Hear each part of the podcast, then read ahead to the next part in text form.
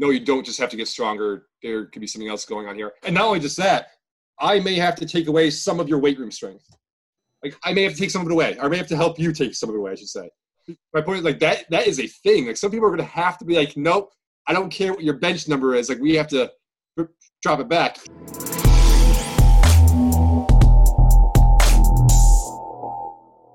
Welcome to the Upside Strength Podcast, your number one resource for all things fitness and performance in Switzerland. Today I'll be chatting with Dan Senzo, personal trainer and strength and conditioning coach based in Boston, Massachusetts.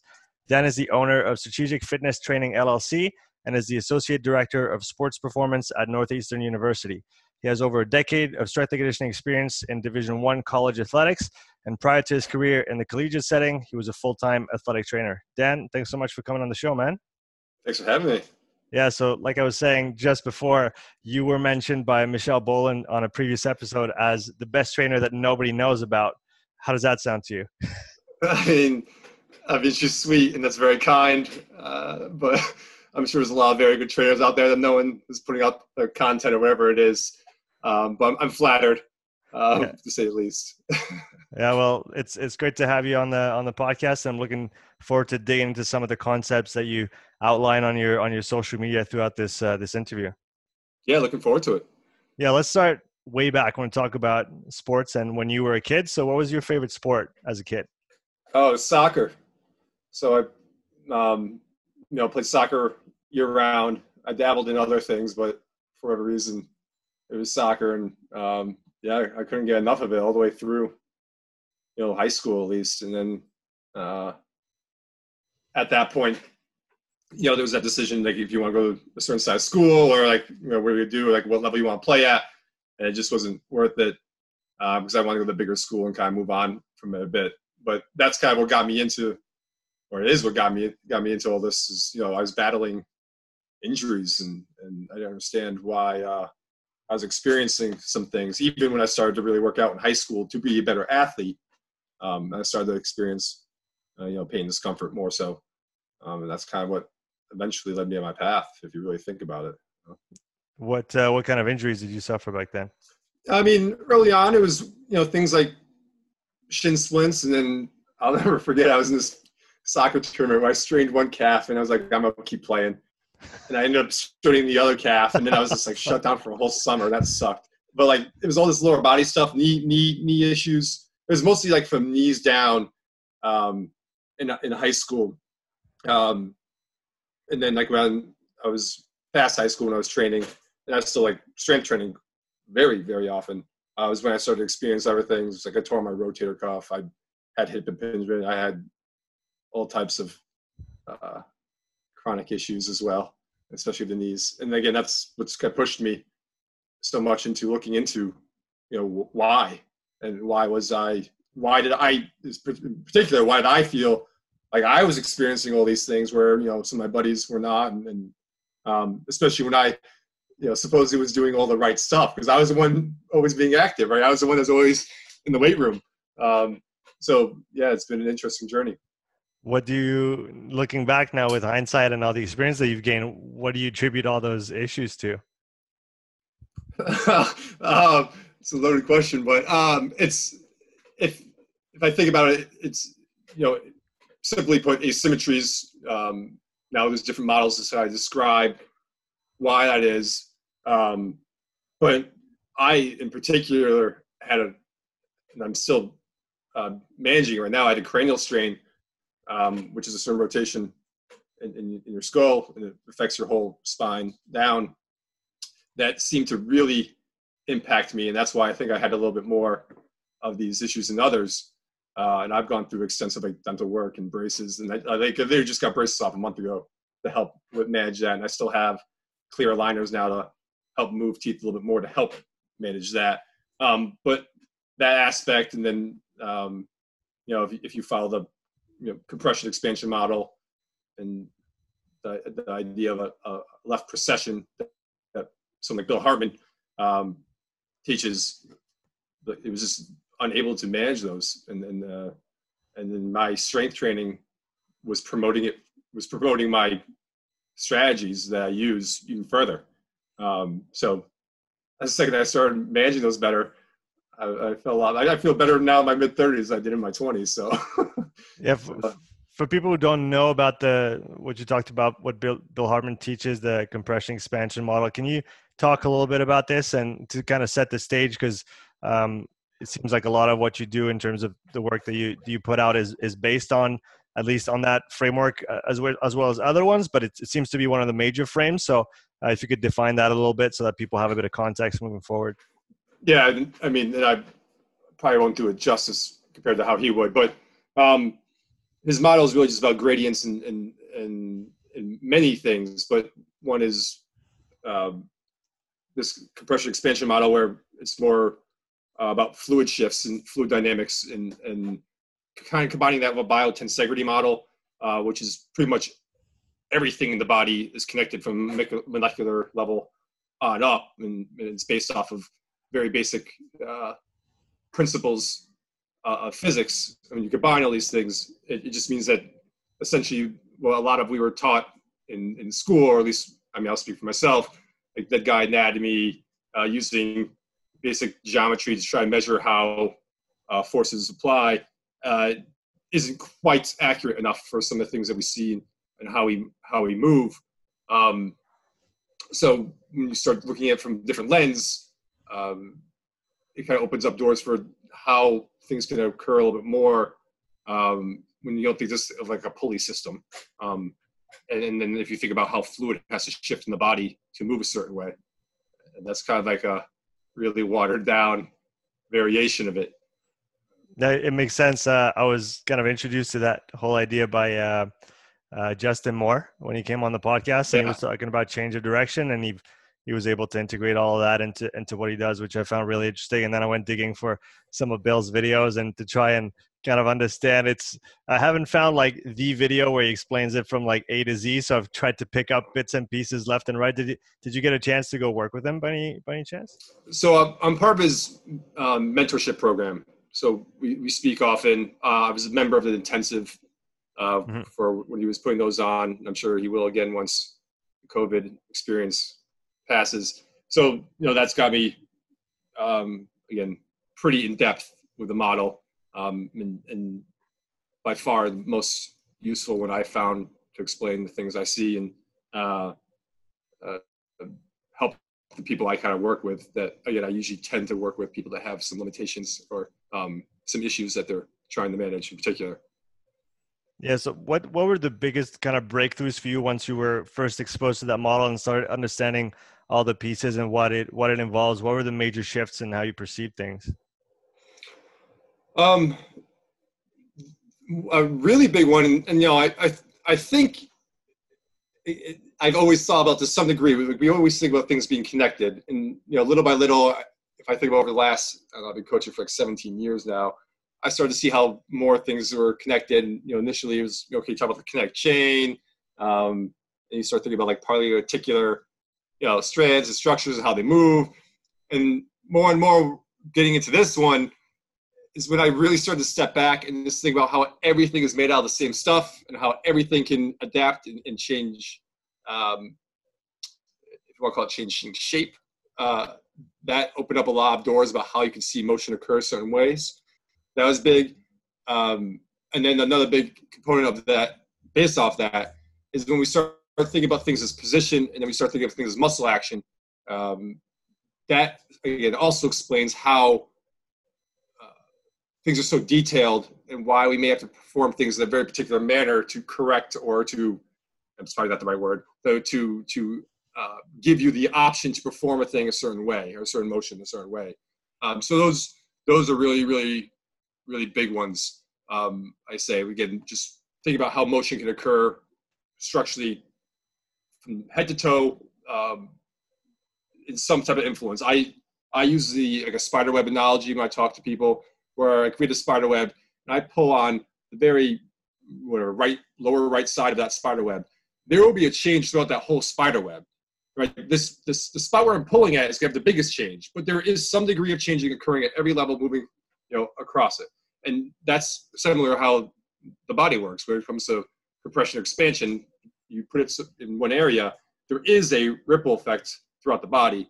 Um, I think Bill uses the idea of uh, you know through a stone in a pond and the ripples coming out from that. Um, how they get smaller as you move away, but initially um, bigger. But that, that's a that's a big piece to it.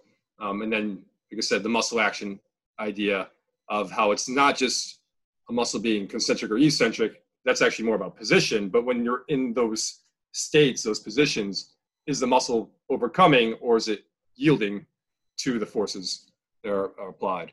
Um, and when you start thinking of things that way, the, the possibilities of how we can perform things is uh, greatly expanded. Could, could you dig into that a little bit? It's it's a concept that I've I've read about, I've heard about, but I I haven't quite grasped it. The idea of uh, that idea that you just mentioned. Could you go in a little more detail? Yeah, especially about like the eccentric concentric. That one. So uh, if we think about a muscle and we give it an imaginary midpoint, um, and we say that imaginary midpoint, if if we we shorten it past to a certain degree past imaginary midpoint, we'll, we'll say it's biased towards concentric. If we lengthen it past that imaginary midpoint, we'll say it's biased towards eccentric. And those, that's just talking about the position of the muscle, where it is. Um, then on top of that, you could be in either position, and that muscle can be overcoming, which is what we probably traditionally been told is like shortening or trying to shorten. Um, and then it could be yielding, which is kind of giving way. So now we have this idea of you can be in a different position of of I'll call it longer, right? And then trying to overcome or longer and trying and it is giving way. Um, you know, you could just think of doing a bicep curl, very top of it. If, if you flex your flex your arm, your elbow, that's concentric. If I was up there and I was actually overcoming and my my my hand is moving towards my body, I'm overcoming. I'm concentric overcoming. If I start in that position where I have my elbow flexed and I I am in a concentric position, but maybe the weight is so heavy that I'm actually lowering, and now I'm yielding from an over from a concentric position. And at some point, I would transition into um, an eccentric position, if that makes sense. Yeah, it, it does make sense. What what does that frame bring on top of just thinking about oh I'm I'm moving? Uh, what is the the I guess the starting position, like you said, whether you're uh, concentric or eccentric as a as a as a kind of a yeah the starting position. Uh, what does that bring to the table as opposed to just talking about eccentric movement, concentric movement? Um, so then we have to give it context and, and I guess put you in a position. Um, maybe it's best to think of it as as cutting if you look into a particular area of the body at the same time at that time. So um, it it offers like degrees of of uh, of what muscle action um, and and position could be occurring during that motion because it's not just a light switch like you're there or not there right mm-hmm. we just think in moments of time to help us understand mm-hmm. um, but let's say like i talk a lot about actually like going into a cut and then on the transition out of a cut that's actually that a lot of times we see those people that either pop up tall or, or turn like an aircraft carrier um, is because they actually are missing a yielding quality in a certain in certain areas to help them transition in the turn. Um, and they're actually trying to do the light switch where they're trying to not have this gradual gradient of a turn.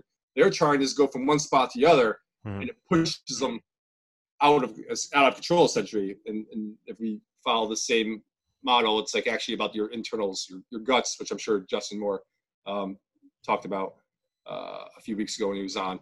Um, it's about controlling that in this gradient uh, fashion rather than it just getting pushed out of control in one way. So it, it comes into play in, in, those aspects of how you kind of transition and move in one area or when the pressure inside you is in one spot and how do you manage it without uh,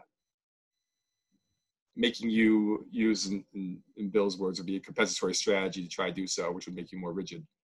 Yeah, that, that does make sense. I guess it adds degrees to of, of detail to to to how looking at how someone moves and how someone is reacting to a certain, like I said, position or initial movement into something. Uh, within that same model, you talk quite a bit about uh, movement variability or movement potential. Yeah. So, can you kind of go into this and, and talk about what it means? Yeah. So, um, if we think about the, the a, a joint just having what it's what it should have for a full excursion of motion, um, so you could think of the hip should have a full excursion of 100 degrees. You add up the internal rotation, external rotation. That is like your potential of, of, of ability to move right? in, in that in that context you're using. And that one was just me talking about someone on a table. Um, but that that has a lot of significance because one, it can represent your whole system. So your ability to move through that full excursion can kind of tell you how your whole body is, is reacting um, in terms, if you want to call it stress levels or, or you know, autonomic tone, what have you.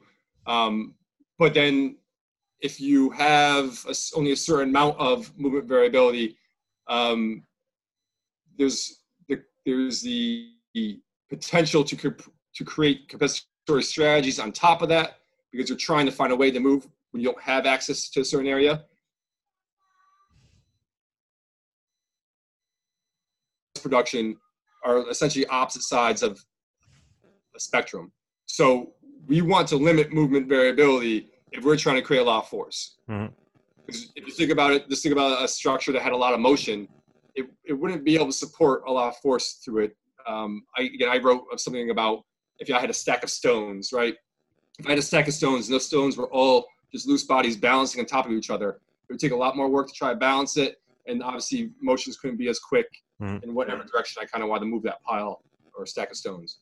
But if I glued all those stones together, I could create much bigger motions and, and, and move my arm or move the pile um, much more vigorously to, to and still control that stack. Well, your, your joints are kind of similar, where if I have motion, I won't be able to create as much force, but again, it, it takes off pressure from the uh, joints and you kind of have this system. So going back to like that biotensegrity model, dampening forces and accepting all the forces. That's kind of what we're designed for. Uh, versus if I lock up joint motion and, and, decrease movement variability, I can produce more force. Um, but it depends what we're doing if we want that or not. Like, yeah, if I'm moving really heavy weights, yes. If I'm sprinting, there's gonna be definitely a degree of that. If I'm coming out of a cut, 100%. Um, but again, it goes back into this whole timing point, you know, uh, concept and having, and that's almost where this whole, uh, or it is where this whole um, concentric, eccentric, and then the actions of overcoming and yielding come into play to tell you when you need which one really. Um, but that's like the general overview is the is the spectrum of of the two, and and then how much someone needs to me is literally the key for what we do. Um, there are certain sports that are very much biased towards force production, and maybe not even the sport, but then sometimes positions in that sport. Um, and they need a ton of it, and that's why you know traditional strength training strength training works for, for them. But at the same time, there's always this like, how much am I sacrificing in terms of movement variability to acquire that force? Um, and that is that, in my mind at least, is what truly is what keeps people healthy um, and able to uh, continue to participate. That's one, and then two, um, it gives them people the option to actually have um, the ability to repeat efforts and the re- the ability to respond to the context they're in. So repeatable efforts, um, you have to be able to recover between whatever a high intensity event. Well, the more rigid you are, that's harder to do. Um, if you have more movement variability, you probably can do it more often, but maybe you don't have as much force as you would like. So again, there's this degrees, like where do you want to be on the spectrum in terms of that? Um, and then res- being able to respond, um, same thing. So you know, a track athlete, a hundred meter track athlete, you know, sprinting is much different than a soccer player um, and what they have to go through. So yes, they both sprint at times, and yes, one's job is pretty much only sprinting. Um, but that soccer player is in a much more chaotic environment. Um, there's a lot more unknown in terms of how their body will have to position. Will there be body contact? Even the elements, right? Like the surface of, of the field, um, literally if it's raining or not. Like these all add things um, to the context of their environment that they have to be able to respond to, and that may require certain positions and, and muscle actions to overcome those challenges. So if they are as rigid as that sprinter, they may not be as good of a soccer player, or maybe as um, versatile, maybe. Yeah, I said they're not they're not going to be as available, maybe because maybe right. they can go out and play one game, but right, I think be able to play a whole season, right? Because uh, of of that uh, that ability to to recover between those events. So again, it's just, it's just play between where someone has to be, and I have no idea what anyone's exact you know ratio is.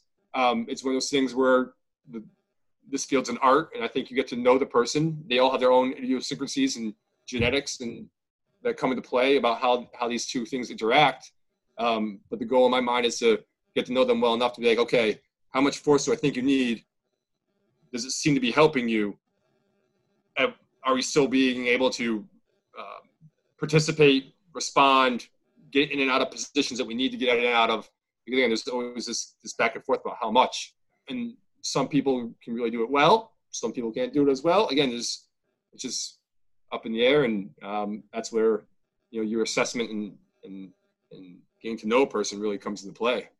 Yeah, the the example that came to my mind is like a, a prop in a in a scrum playing rugby, where they have to produce massive amounts of force. It's not as straightforward as maybe like a back squat for a powerlifter, but it's still a lot of force. And although there is a lot of constraints in terms of variables pushing you left and right, forward and back because of how many people are involved in the thing, it's still like a high force kind of situation. But then they need to be able to get up, move around, and then be you know be agile on their feet when they have to with the ball in hand so that requires you like you said to kind of go through that full spectrum of um, on one on the one hand needing less mobility right to create more force and on the other side you need that available again so you need to kind of be able to switch from one to the other which which is an interesting concept to me because uh, i guess we, we hear a lot of mobility mobility mobility but i guess it's all context dependent right when you when you're under i don't know a 600 700 pound bar you don't you don't want to be mobile. no, you do not. If if you are, you'll be crushed, right? So yeah. that, again, it's exactly what you said, and that's what it is. We're really literally creating adapt adaptations, right? Just about that. And some people are genetically are more rigid, and maybe they don't need as much, you know, time at the bar, depending on what they have to do, right? What their job is and what the context of their activity is. Um, so maybe you have to bias them a certain way in their training. Um, and then there could be people that you know aren't very rigid at all, and we wish they were a little bit more rigid. But it may be a battle trying to get them there because, again, of their idiosyncrasies, idiosyncrasies that may really take away their ability to move because they just don't handle it well.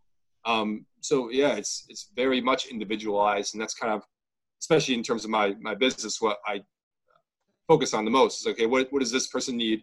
How can I help this person the most most, and like, how can I alter their exercises based off of continual assessments to make it fit for what they for what they need in this moment.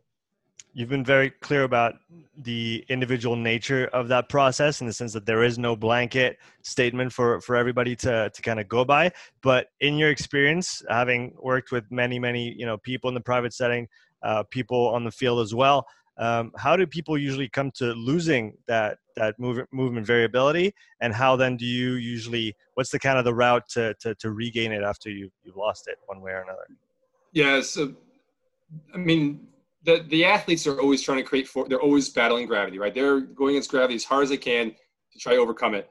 So inherently they're going to create force and adaptations that are going to bias them a certain way. So that's kind of one aspect right there. Another one is where you know genetics and in particular skeletal structure skeletal structure that biases you towards being a little bit more rigid potentially or or not. So that could be another one.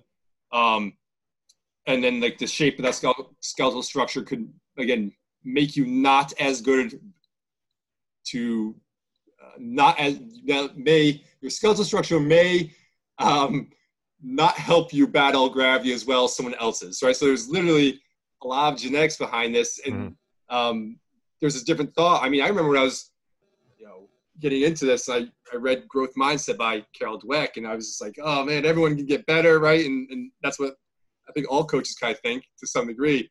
And it's still true that everyone can get better, but they have to do it much different ways, and then they all have much different floors and ceilings. Is, is a big piece. Mm. So, yeah, a lot of this rigidness comes from just being an athlete, some of it comes from just who their mom and dad was and the fact that they are, you know, especially like I have, you know, some middle-aged clients that they weren't. I have some that weren't athletes at all, but because of their, if you want to call it their build or body shape, and the way they've been trying to handle just going through life and activity over the years, it created. Um, actually, I, you know, I have some that have very severe rigidity and, things we've tried to undo, as if they were an athlete. Like some of the people I see um, uh, at Northeastern or that have played sports their whole lives. So it really, again, it just really, really depends. But there's always multiple variables involved in it. But the big ones are what activities are you doing, and then what is your particular genetics and body shape.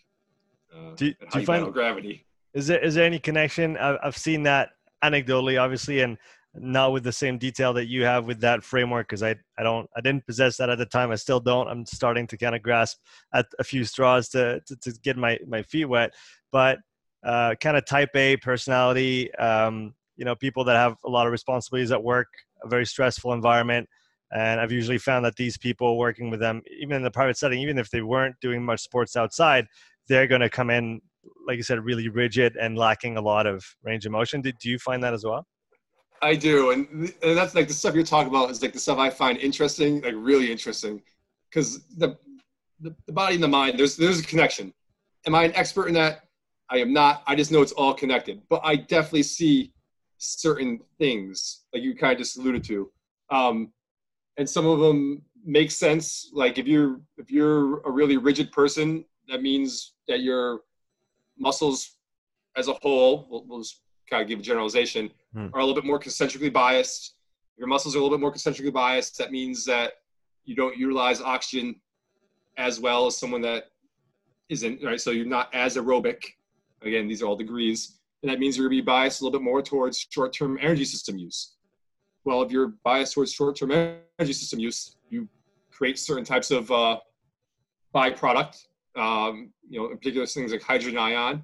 Um, and that brings that goes into bloodstream and that brings fluid volume back to your heart and that increases your heart rate right? There's more fluid going to your heart your heart rate increases. So if your heart rate increases autonomically your, your heart rate variability changed.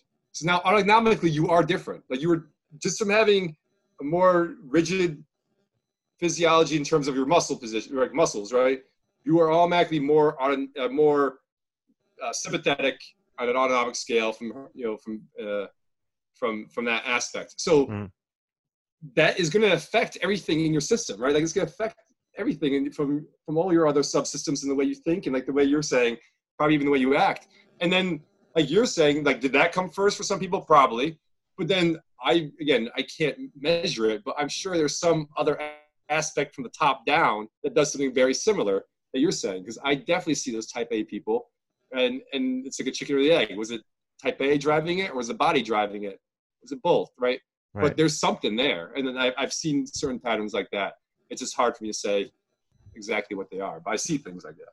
Yeah, it's it's funny you, you mentioned energetics in there, and it made me think of something that Evan Peikon, I don't know if you're familiar with him from Training Think Tank, talks about. He works a lot with the Moxy and with all the conditioning work, and he says that he often says that the kind of the top level uh, athlete games uh, or top top level games athletes, sorry, um, in CrossFit, they usually uh, display very low resting muscle tone. Like they have no resting, like barely any tension at all. Um, and then if you talk about physiological limiters, they would be more biased towards uh, a respiratory limitation rather than um, than a delivery limitation uh, versus other athletes that are more kind of bubble level regional athletes that carry a lot more tension and obviously don't do as well in in the kind of in the in the volume that the game demands for example um, which which would kind of go back to your point of, of the the energetics playing into that that muscle tension kind of kind of idea yeah and then it's all connected because then we're starting to talk about repeatability again right and then we can start to see how these layers all overlap and, and that's the type of that's the type of stuff I find fascinating about this is when we start just connecting all the dots um, and, and, seeing a little bit more of how the puzzle. I mean, we'll never see the whole puzzle. I mean, it's, it's too complex, but just getting a little more glimpse of it, and then all the different ways to intervene and create interventions that may change it, right? But then it's also over slightly overwhelming because it's like, well, I don't know which intervention this person needs, right? I'm gonna try something because of our profession. We usually try something physical in a sense, right? Um, but there's there's a chance that it's not right we, we just may we just have i think a, a, a strong intervention strategy by doing um, you know training, but there could be other things that just blocking it, whatever it may be. Yeah, as part of that of that compression expansion model, obviously breathing, the breathing cycle comes in as a big player, um, probably one of the major players actually. So, can you go a little bit into that and how uh, talk about how the breathing uh, cycle influences movement as such? Yeah, I mean, the best way I, I try to picture it is if um, you know from from your diaphragm down in your in your thorax, you're you're pretty much water, right? Like you're I think what 99% molecule is water water from that point down, and then above that you're you know you're when your lungs fill, it's mostly air. So you're just a big fluid sac, right? Of uh, uh, of inside, and you just happen to have um, bones in there to give you a little bit of shape. Um, but whenever you breathe and inhale, that diaphragm's pushing down on your guts and pushing it in a certain direction depending on the position you're in. Um, and obviously, when you exhale, uh, it goes back up, and, and, then but then your your guts move. So um, it, it, it, greatly, in fact, it, it, greatly impacts again the shape of your body. And when you talk about inhaling, that's kind of this expansion, um, part of this expansion model, say, um, to to create motion, and then exhaling is is um, compression um, in the model. And, and you know, there's there's only two ways for humans to fight gravity, and that is either to expand against it, like the inflatable tube guy you see at car washes, or it's to compress and squeeze, try to make something rigid, and compress and squeeze whatever you have left in you for fluid to make yourself rigid against gravity. So, it, in my mind, it's it, it's just again, it's the, the air is just more fluid in my mind about when when I'm just trying to move it inside somebody and think about where I need to help push it um, to create motion because you're gonna go towards the fluid wherever where the fluid goes, like that's the way you go. And then the compression is going to push the fluid there. So it just helps you think about how motion occurs in, in that uh, essence. Right. Uh, how does the, for you, how does the gait cycle then come into play with uh, whether you look at movement, exercise selection, all those things? Uh, I think you can compare everything you do to the gait cycle. But, because then again, then we have context and we see like where does this apply for what we for what we for what we want. Um, so you could think about um, how if you connect compression or expansion and compression to like what you know early or heel contact looks like, you have an idea of like okay, that's where the body's positioned itself to to do that. Then you can think about how it is at if you want to call it mid stance, and then you can think about how it is at late to, to simplify it. And then based off that, you can see how people can actually get, if you if you will, stuck in some of those positions um, and then you just gotta put the compression where you want to put the compression to push the expansion to kind of like undo it to simply to make it simply put.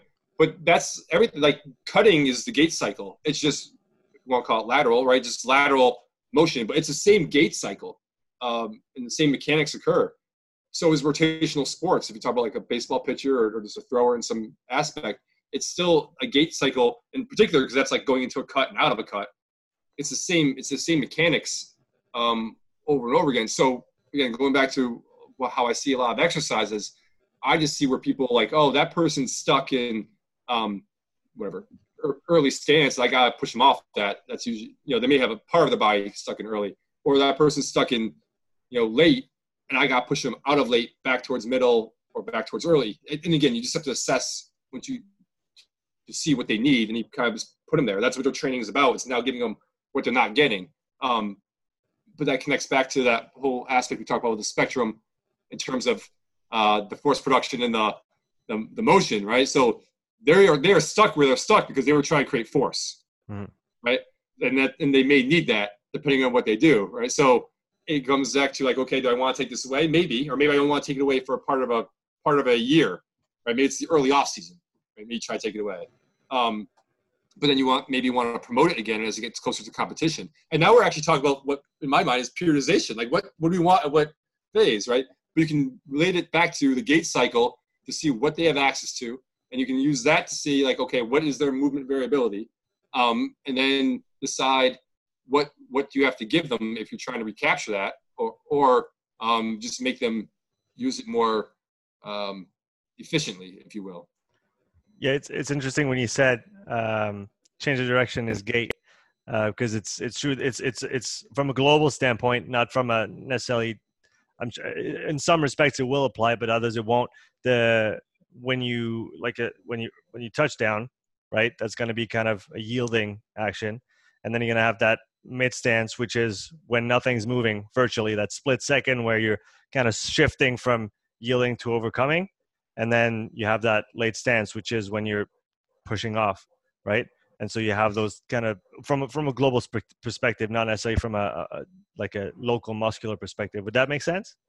Yeah, it, it always just depends where you want to look, right? right? So as as you're making contact with the ground, you need an overcoming strategy in certain spots because otherwise you'll like collapse to the ground. Yeah. Right. So that can make sense. So it's like this overcoming strategy kind of slow you down a bit, and that's where we get into this play about like is a muscle eccentric or or concentric. Um, but then, like you said, but then there's gonna be this certain yielding occurs after that in a certain area to to help you lower into the cut. And then there's going to be an overcoming strategy at a certain spot to teach you to come back out of the cut and transition. And then the other side of the body is essentially doing the opposite right? And and that's what i mean. And it's, and it's about creating this transition that is a smooth um, transition.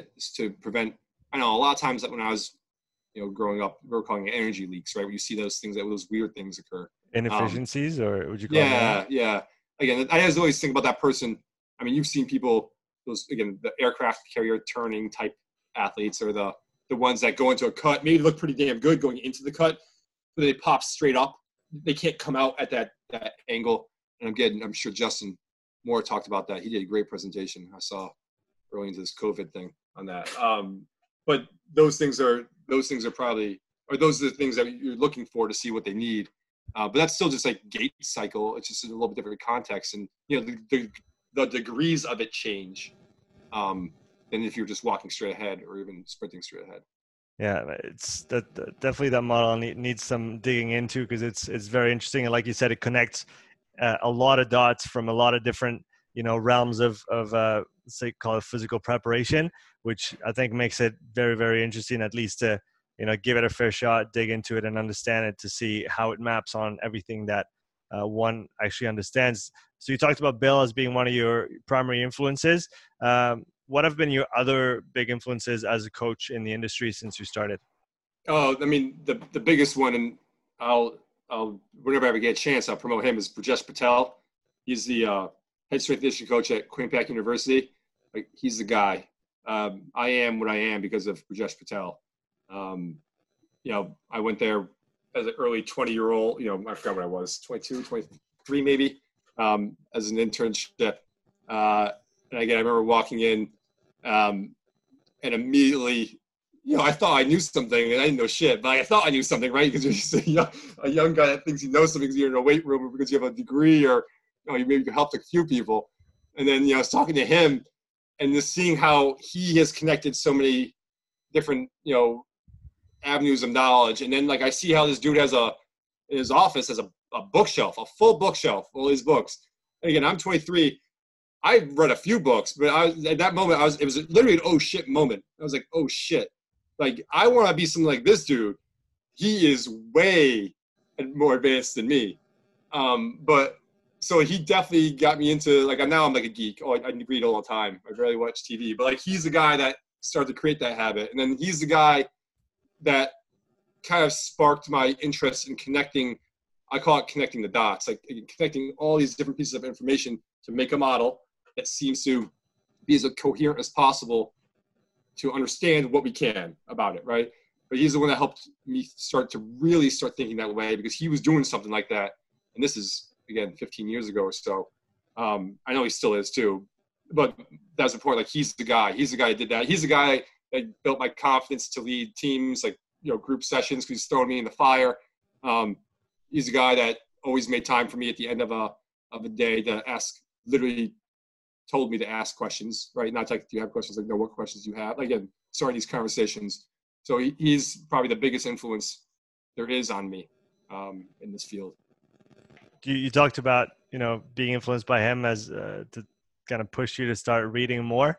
Um, I'm sure you've read hundreds of books by now, but if you had to pick two or three that stick out for you that really uh, maybe not even shifted the way that you saw things, but just um, just had a really potent effect on on how you how you saw the world as a whole. Yeah, the big the big one that popped in my head over the last few years was Anti-Fragile. Okay, Um, Nassim. Taleb. Yeah, Yeah.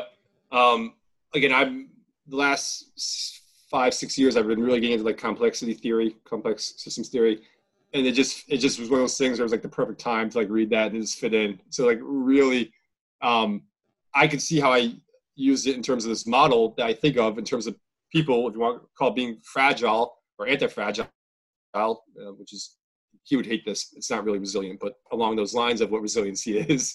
Um, but that and then that one in terms of just how you see the world and, and how you see a lot of information that's kind of put out there and, and a lot of the um, um, know, this, the the way society is designed and how uh, certain bureaucracies are structured. But again, this makes you really think, and I mean, I think in a good way, question certain things even more than maybe I was before.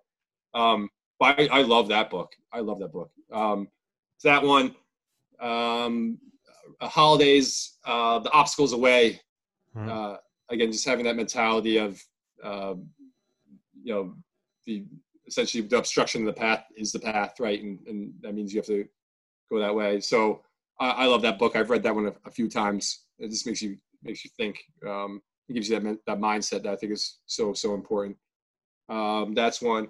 Uh, a book I've been recommending just people read is um, Man's Search for Meaning by Viktor Frankl. I Hmm. read that. Um, it's just one of those books that again I think puts you in perspective about like what life really is and it sure it what you want to do, what you want to do with things, and what you want to do with your life, right? Yeah.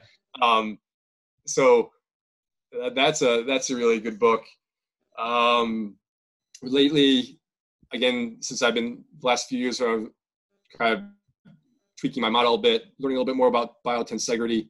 There's, the book is literally called Biotensegrity by uh, was it Graham Scarr?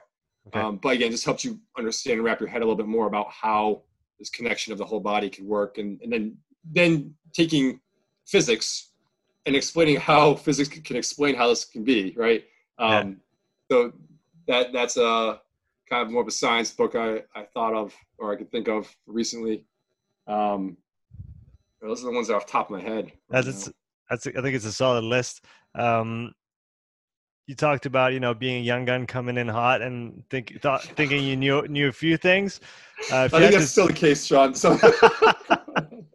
As long well uh, i always i always uh i like the phrase of um once you get comfortable or once you think that you know enough then you need to change jobs right? It's yeah, it's like as long as you have that mindset then you're good to keep going in whatever you're doing. The day you're like comfortable you know no no i know enough i'm good then you gotta fucking okay hang your hat up and just go do something else. That's uh, right. what what are some of the things that you've sh- kind of completely shifted uh, either like full 180 or even just a little bit on what you thought before was a certain th- a certain way and then how you see it now? Like if if you kind of maybe there wasn't twitter back then or, or you weren't using it but if you'd like written a tweet out on a certain topic uh, and today the tweet would be co- the complete opposite. Could you think of any any of those Oh man, it's funny. I, I literally think I'm like ashamed of shit I told people to do like a few months ago. Sometimes you know what I'm saying? Because I'm always just trying to trying to learn more. Um, but I mean, the big one, and it's, it's probably being a dead horse, is at this time, you know, we thought, or at least I thought, I'm gonna say I thought there was these imbalances or there was issues why people couldn't do certain things or get into certain positions or whatever, and it was a strength issue, right? But it's not necessarily and most likely not a strength issue it's probably a position issue that uh, allows you to not again create the right uh, muscle action uh, or right muscle action at the right time. So like that's a big one. Like i i, I mean i'm sure I've, I've done a lot of harm in my mind the way i think now compared to then by trying to you know squat people a certain way or you know do whatever you know probably a little bit more you know square peg around hole type thinking then Mm. um, so that's a big one. Like just that literally, no, you don't just have to get stronger. There could be something else going on here. And not only just that, I may have to take away some of your weight room strength. Like I may have to take some of it away. I may have to help you take some of it away, I should say. Because that's literally what you may need. And as a guy, I'm like I'm nowhere near what I used to be in terms of like weight room numbers. But like that was a big thing for me. Like I have shedded shedded pounds of muscle to help me move better again Um, and eventually, I, I try to I'm gonna try to play some things. But my point is like that that is a thing. Like some people are gonna have to be like, nope, I don't care what your bench number is. Like we have to drop it back. If you know your goal is health, repeatability, again, being able to respond again along these lines to some degree, maybe you have to give up a little bit, or maybe you have to give up a lot. I, I don't know, but like that's a big that's the biggest one over the last um, few years. I mean, I remember all along, and I'm probably a little bit behind. I, I imagine right now is that you know the energy system stuff is always always changing. Um, yeah. It seems to some degree. Again, I just think of it now in terms of this model, um, what you know, too much compression can do, but I know there's more to it out there. I got to dig deeper into it a bit, but um, I know that's changed a bit um, as I've been in this field, right? Where you know, early on, I mean, I remember right back then, it was still um, all about intervals, right? Like you just did intervals, and there was um, a huge push against any type of longer stuff, right? Whereas now, again, I have people who are, I want their heart rate super low as they pedal lightly on that bike at times. Again, yeah. just trying to find out what they need. Yeah. Um, so like that's when I know it's changed, and I know it's going to continue to change once I look into it some more. Uh, hopefully, going forward. Um, let's see what some other ones. Um, the sprinting stuff I mean, always kind of change, but I think it's this comes back to that whole force thing about like how much they want them to have. But um, yeah, the biggest ones were the the strength and the energy system development. I could think of. Um, I do think a little bit in terms of the way I coach a little bit now too. Um, you know, I think times are changing a bit, especially in the collegiate setting, where you know maybe being a little bit early on is being a little bit more rigid and you know developing that culture, which I think is still very important. I'm not saying it's not. Um, but you kind of can have like the consequence model of like, hey, you do this or this, you know, type of thing happens. Uh, you can't do that shit anymore. Um, and and not only that, I don't think you know. They, I think there's a, you have to build. You always do build that respect, but you got to find different ways to build that respect with them besides um, just that. And, and you know, there's this fine line between giving and, and, and take about like what they want and what they want to do, especially in a setting like the college setting, which is you know, if you really think about it, it's it's a weird setup because they're not totally there on their own, right? Like they're there because they want to go to school and play that sport, but like the fact that they're seeing you to, to you know do um, resistance training or sports or, or performance training, some of them would choose to do that, and some of them would choose to do that with you, but some of them wouldn't choose to do that and some of them wouldn't choose to do that with you right so there's this very interesting dynamic when you have 25 30 people in the room and you know, I always just think of like a distribution curve, and like how many are my all-inners versus the yeah, you know, they do it because they're those people that follow the rules type people, and then the other ones don't give a damn, right? And how do you interact with all that? So I think I try to meet people where they're at a little bit more. Um, in terms of like what they want to do to some degree by giving them like, oh, we're gonna do whatever, a split squat. Here are some of the options, but then at the same part, it gets it gets complex because like you may want to do this version, but like that's not what you need. So like, how do we have that conversation um, that's really productive of not using up everything? But that's what it is. But there's a lot of conversations, and uh, I know I've been saying for years. Sometimes you just gotta talk and like let people talk things out, and you're gonna use up a, a portion of your lift time to, to get through to some people, right? Or do they come to a compromise um, at that setting? The private setting is much different because they are they want to be there. They're literally paying you money to be there. So like they mm-hmm. believe in you, and um, there's a lot less of that for the most part, right? Um, but those those are always the interesting things I think of is just how to interact with them. And part of it's me getting older, right? And I, I probably don't connect quite as well with what they say as I did uh, back then. But um, I think that's a big piece too. Is like how do you how do you continue to evolve to deal with different generations and, and their upbringing, what they and what they're looking for, and at the same time trying to let them know that this has to be really specific to like what your needs are and it doesn't always match up what your wants are. And that's a very interesting back and forth. Yeah and it's interesting like you said i mean as soon as you add more people to the mix it, it becomes like infinitely more complex to, to dealing with it and i like what you said like the the people that are there and they would be there even if they don't have didn't have to i was talking to uh, another coach today and we talked about that exactly. And he was asking how how do I deal with the guys because he's he's like in a in a pre preseason kind of phase with his rugby guys, And so he's he's given them a program to do and prepare. They only have like three weeks together before the first game when they come back, and this is really short. And so he was like, "How do I get everybody to do the program before?" And I'm like, "You can't. You know, you're gonna have that 25% that are gonna be like doing the program, asking you for more. The 50% in the middle, they're gonna be like, yeah, kind of doing it. And you got, you know, 25. It could be less, it could be more, uh, probably less, but I'll, I'll hope. But you always have the yeah. people that you know no matter how much you give, you're just not going to get anything back. It's just going to be a void. It's just going to pull everything into it, and you're not going to get anything back. Yeah, yeah. Like you said, it's just complex, and that's what the the uniqueness of again dealing with that team setting is, and and how do you just get through to a few more of them, right? Like just get a few more on your side, and, and a lot of times I think it is you know the athletes themselves. The best ones that I, I always think back, the best ones are like the culture of the team is just so goddamn good right? That they just did it, and you know you have a part of that. Depending on how much you see them, you may see your teams um, more than than I see mine, even. But like that, like they just go like, oh, okay, this is what I'm doing. They don't always have to love it, but they kind of just know like this is a whatever a habit they have to get used to a little bit, at least of, at least of accomplishing. Um, but yeah, it's, it's always it's interesting, and that's what's actually most interesting about every year that starts up is like, okay, the squad's different. Like, how is this going to go, right? Yeah, yeah, and and then you can definitely see like some years you just there were just people that are brought in, um, and then from day one when they're a freshman, like you could see they make an impact. And it changes the, the, the, dynamic right in, in, there because they're pushing or they're competing, and you know someone else has to feel like they have to step up now or whatever. Um, but yeah, and then and then they're all constantly changing too. So maybe they're really good for you one year, and then maybe something bad happens in their life, or you know, like who knows or maybe vice versa. Maybe something good happens in their life and, and they change for you um, at some point. But it's always just that finding that that mix that, that works well. And, and I think the biggest part is spending the time to let them talk and, and, and you know, we come to some type of compromise at, at times with some people.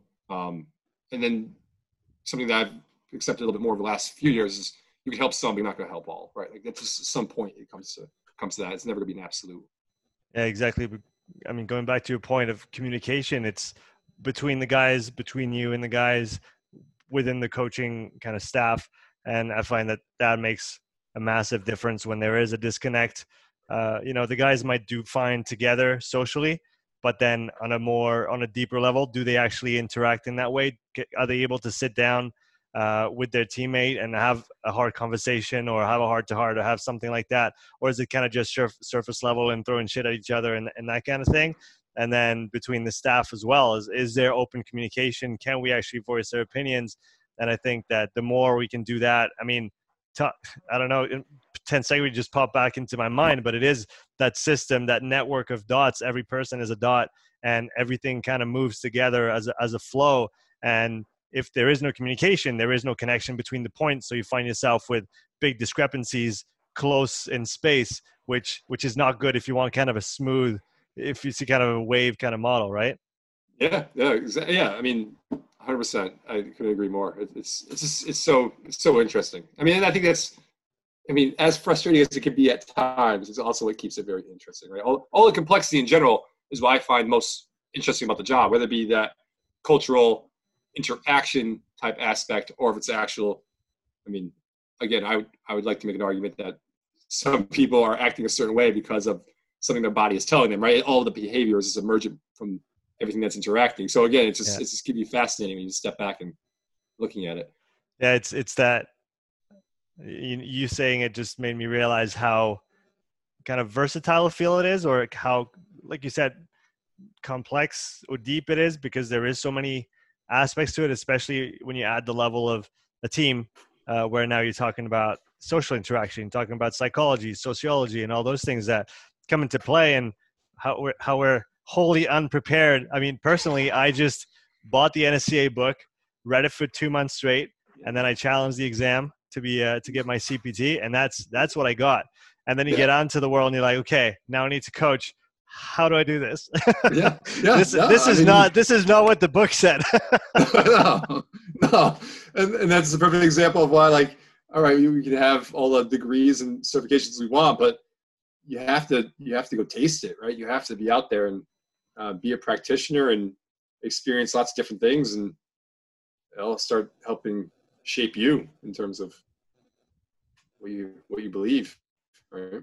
Yeah, exactly. What what are you hoping to see uh, from all the things you see, maybe on social media or uh, that you hear about in the performance world? What are you hoping to see more of in the next year? What are some kind of up and coming things or trends that you see that are positive and that you'd like to see more of? Um, it's tough. I, I actually I try to just go on social media a little bit because I try to just do my thing, get off because I I don't want I don't want to be too involved in it. Besides, I guess marketing a bit and it's you know keeping up with some some people.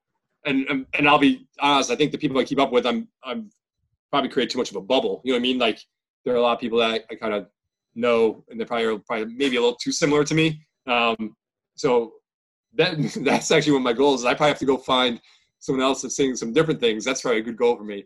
Um, but I, you know, it's to me, it's gonna be more and more how everyone's gonna integrate everything. Like, how are we really trying to not think of this as a little piecemeal, reductionist model? That again, I think it has been the the the background of it all.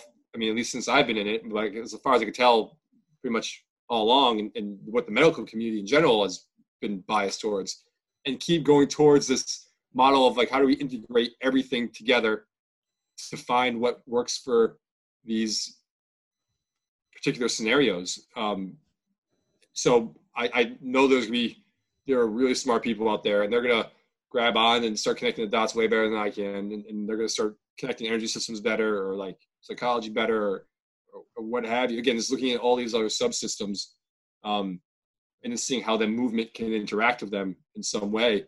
Um, I'd love to be able to see again. I don't I don't know how to measure this thing I keep talking about between the, the, the moving variability or I even call it adaptability and, force, but like how how do we better manage that with some of these people? And I'm not sure if there is a way besides just the artistry of it, and, and um, you know more and more people um, jumping on board of kind of that that model.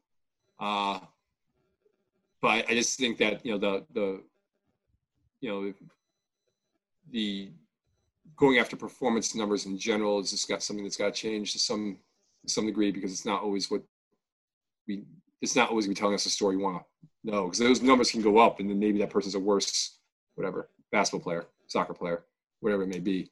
Um, so I, I, I guess it's more just the the philosophy at all that I hope is changing some but again I think it's more in my bubble than it is uh, what's really out there. Uh, but again, I know there's gonna be some really smart people that start connecting some better dots in terms of best way to uh, bring it all together. What are what are some of the but, but besides maybe finding uh, how to say that information sources outside your bubble, like you just mentioned, as being one of your kind of to dos? What else is on your personal curiosity to do list? Things you want to dig a little bit more into that you're not uh, kind of not not familiar with, but just that you're not as familiar with or as confident with as you would like to be? Yeah. So I am going to kind of mention it earlier, but I am going to go dig into the energy systems a bit and then again, try to bring it back and connect it to a little bit more of the stuff I'm thinking to be sure it's like up to date um, and, and, coherent. So that's, that's one.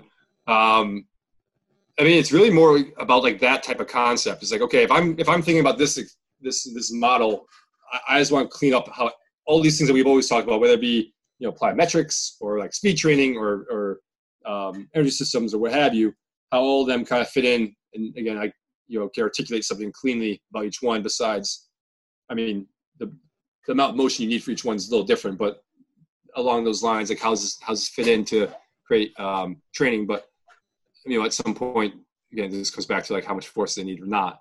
Um, but that's a that's a big piece of it.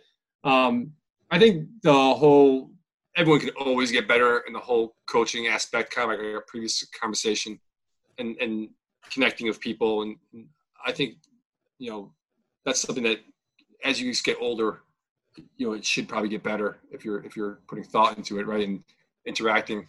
So that's that's a that's a big one. Um, what else? Um, I mean, those seem to be the big ones I had off the top of my head. What would be your your be- biggest advice for young coaches that are starting out and you know that have all the will in the world and want to do a good job? What would you recommend them doing? Uh, they you know read and read read broadly um, to get an idea of how how things work and give you creativity and ideas. Uh, find find really good mentors and and sometimes you know you can find them and sometimes they just kind of come about but i guess that's your networking and you know who you're meeting and you never know who you guess you'll you know uh, connect with and how that works. But again I, th- th- that's that's those two right there are huge. And i know again i when you actually sit back and think about how much they influence you and where you headed and how those things go I, it's it's it's almost amazing how how helps build you uh, in your your path. And that's another one is, you know, just because you have a vision, like maybe you want to be a collegiate strength and coach or work professionally or whatever it is, that's good. And like obviously it's gonna drive you and do what you gotta do. But once you get there and experience it, don't be afraid to change again.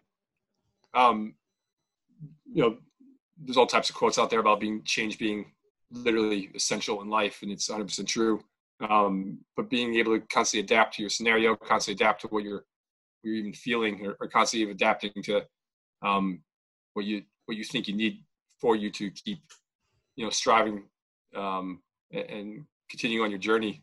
Um, yeah, be be open to change and and, and those those opportunities to change. Don't don't necessarily just accept. I mean, that's probably one of the biggest things I or maybe one of the best, saddest things I could think of in life is you know people that have um, dreams and visions about who they want to be or what they want to do, and then they come to that point where they think they accomplished some of it and they just settle and, and become complacent with it because of this, that, or the other thing. I mean, I get it, but at the same time, how happy you're going to be, how how how good of a product are you going to put out if that's if you're like, for lack of a better term, faking it, right? To like continue to do what you're doing rather than you know, maybe pivoting course, whatever degree, to to find something that's a little bit more meaningful to you, um, and and see where that goes, and then be be ready to pivot again, right? Because that's how that's how life is, right? That's how life is. I think those are some fantastic closing words, man. It's been a pleasure getting to know you a bit, exchanging. Where can people find you uh, on social media if they want to learn more about what you do? Oh uh, yeah, I'm at strategic underscore fitness underscore training. Um, i put stuff up on uh, Twitter at SFit Training um, and Facebook. Same thing, Strategic Fitness Training. That's where I put most of my my content. Um, I I do hopefully trying to keep a very tight schedule of trying to put stuff out every day to see what people like and, and um, open to suggestions about what people want to hear. Um, I'm just looking forward to helping some people and again, probably expanding this philosophy a little bit more and see what people see what other people come up with when they start to learn and dig deeper into it. I'll uh, make sure I link all of those in the description of the podcast. Thanks so much for coming on today. Thanks for having me.